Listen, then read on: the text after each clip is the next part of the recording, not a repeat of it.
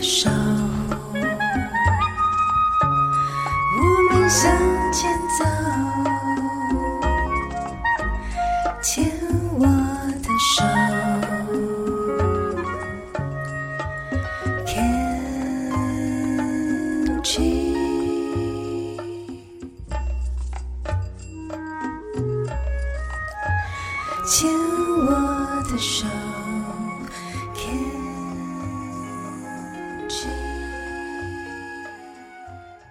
大家好，欢迎收听《牵手之声》看 Cheers 网络广播电台。您现在收听的节目是米娜哈哈记事本，我是主持人米娜，很开心在这个节目中遇到大家。如果您是第一次收听这个节目的听众朋友们，我们节目播出的时间是在星期三的晚上十点到十一点播出，这个时段是由四个主持人轮流主持的播出的。所以本集播出的时间是四月十九号星期三的晚上，下一次则是在四个星期后，也就是五月十号星期三的晚上。欢迎听众朋友们持续锁定收听《米娜哈哈记事本》这个节目呢，就是由我就是主持人米娜来跟大家一起各种闲聊。这样，刚刚在第一个单元《米娜小日子》中，米娜有跟大家聊聊到，就是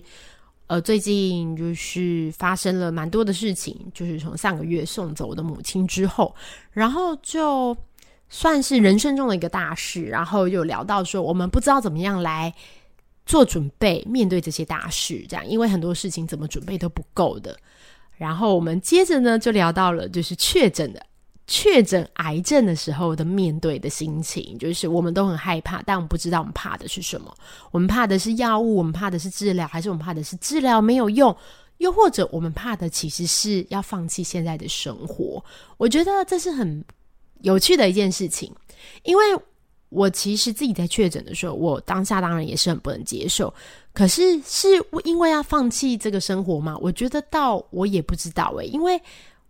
每天的就是工作，你也没有觉得特别的，就是开心啊，就是工作啊。可是为什么当你确诊的时候，你会很害怕不能工作，你又很想工作？有时候心理上的这个逃避，我想也是一个原因。就是如果我们可以静下心来跟自己沟通，然后面对这个疾病，我觉得对于就是疾病的治疗是非常有帮助的。我们看过很多的，就是病友，他因为就是太害怕了，所以在一开始时一开始的时候放弃了，就是。治疗这样，但我们后续可能因为有很多不舒服的副作用，就是并发症发生了，所以才回去医院治疗。那医院就医师就会说，有的有的病友很幸运哦，真的回去以后发现，诶，他只是变严重一点点，他没有到危及生命。可是我们发现很多病友，他是之前我在那个。节目中有访问，就是认识的医师这样子。那那时候医师就讲到说，他有一个病友啊，就一直觉得长期觉得不舒服，然后就是脚很痛这样。结果发现的时候就没有去检查，这样或回诊。结果后来检查的时候发现，就是那个已经转移到骨头，而且蛮严重。那那时候其实我很压抑，我就问了一个问题，我说：“其实我们真的不知道自己转移到骨头吗？因为转移到的骨头的骨头是很痛的，是非常痛的，不是我们想象的，就是哎，好像有点酸这样。没有，其实我听病友分享是非常痛的。那真的不知道吗？其实那位医师就说，他觉得其实应该都知道，不不会不知道的。”这样子，所以有的时候就是我们宁可忍，然后忍这些疼痛跟副作用，然后也不想要就是面对治疗。面对治疗这件事情层面很多，刚刚讲到就是如果你今天经济无虞，你的药物都有健保的话，你其实要要的只是提起你的勇气，然后面对治疗，然后面对这些不舒服的部分。我觉得这个是比较容易的，因为。嗯，我们就是看到现在很多病友分享，在网络上分享自己就是治疗的过程，不管是化疗啊、标靶啊，各种治疗，其实我们都有看到非常多的分享。但其实这些分享是很有帮助的，尤其对于就是呃，对于病友他是就是没有做过化疗啊，应该大家都不会做过化疗啊。就是对于没有做化疗、第一次要做化疗的人，其实真的会有很大的帮助，因为我们对于这些未知其实就是恐惧嘛，所以呢，我们就是。对于就是大家看到说，哎，原来你治疗化做完化疗，还是可以就是生龙活虎，回到本来的生活，然后继续回去上班的话，对病友来说，其实真的会有非常多非常多的帮助。这样，所以我们当就是经济无余，不用考量药物的费用的时候，我们只要好做治疗，然后可能那一段时间真的没办法上班，时间也很短。但我们其实就是最近，就是也不是最近，就大概这一年这半年，我们其实一直在谈的一个就是。呃，这也是那个台湾那个米娜担任协会的这个工作的，我们一直在做的一个努力，就是在台湾年轻病友协会啊，我们其实一直在做的就是健康的倡议。健康的倡议，我觉得跟。以前我们在做的这个病友的很多病友的活动啊，病友对谈有一点不太一样，就是我们看到现在病友的问题，然后呢，我们试着跟一些就是政策的决策者或是决策单位做一些沟通跟互动，然后我们希望可以透过这些互动，让决策的单位发现，哎，原来病人真正的需要是什么。那这件事情对我来说意义蛮重大，因为。大家在确诊之后需要帮助的人很多，那不一定大家都在我们的身边，或是都刚好网络搜寻到我们，搜寻到米娜，搜寻到我不知道协会，搜寻到花样女孩，不一定大家都会搜寻到这样的资讯。可是如果今天我们是跟就是可以做一个政策的倡议，然后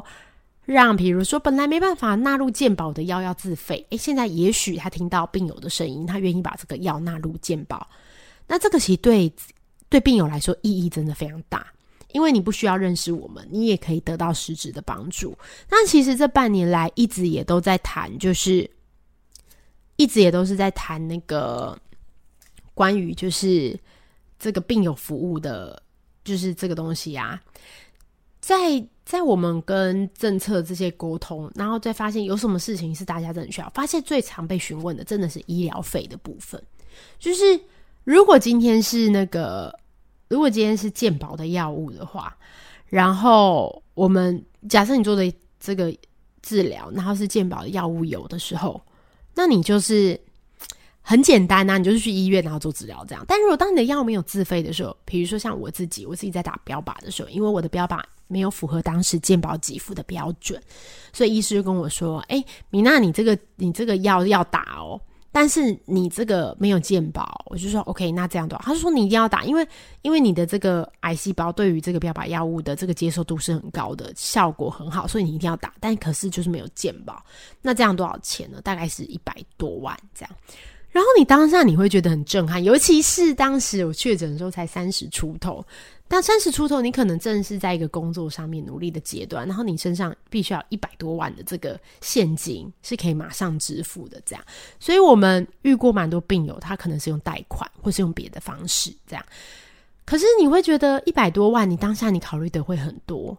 就是如果你今天我的状况是刚好我有保险，所以我用保险来给付这个药费的一百多万，但我们也有病友是没有保险。的这个理赔的经验的，呃，理赔金不是啊，没有买这个保单，所以他是不能理赔的。那他没有保单不能理赔，他就要自费付一百多万。所以我有遇过，就是病友在跟我同样状况下，一样是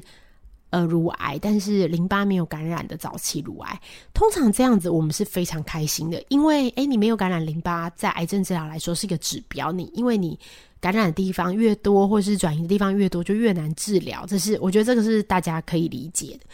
可是他反而是希望自己更严重一点，因为更严重的话，健保有给付。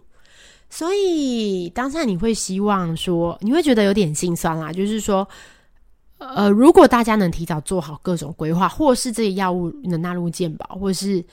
有其他的方式的话，我们其实大家可以更努力治疗，也可以更提升这个治愈率，这样子就早一点治疗。所以我们最近一直在谈的是，就是那个。癌症的新药多元支持基金，就是因为我们知道健保的那个金额已经不够给大家使用，因为疾病的人真的非常多，的癌症人很多，癌症的药又很贵，一直有很多新的药物出来，所以我们一直在努力的倡议，就是癌症新药基金，希望可以就是让就是政策的。这一块可以听到病人的心声。如果真的健保没有钱可以给付，也许病团给大家可以想办法，然后找一些其他的财源，然后来一起就是为于对于癌症的新药的给付尽一份就是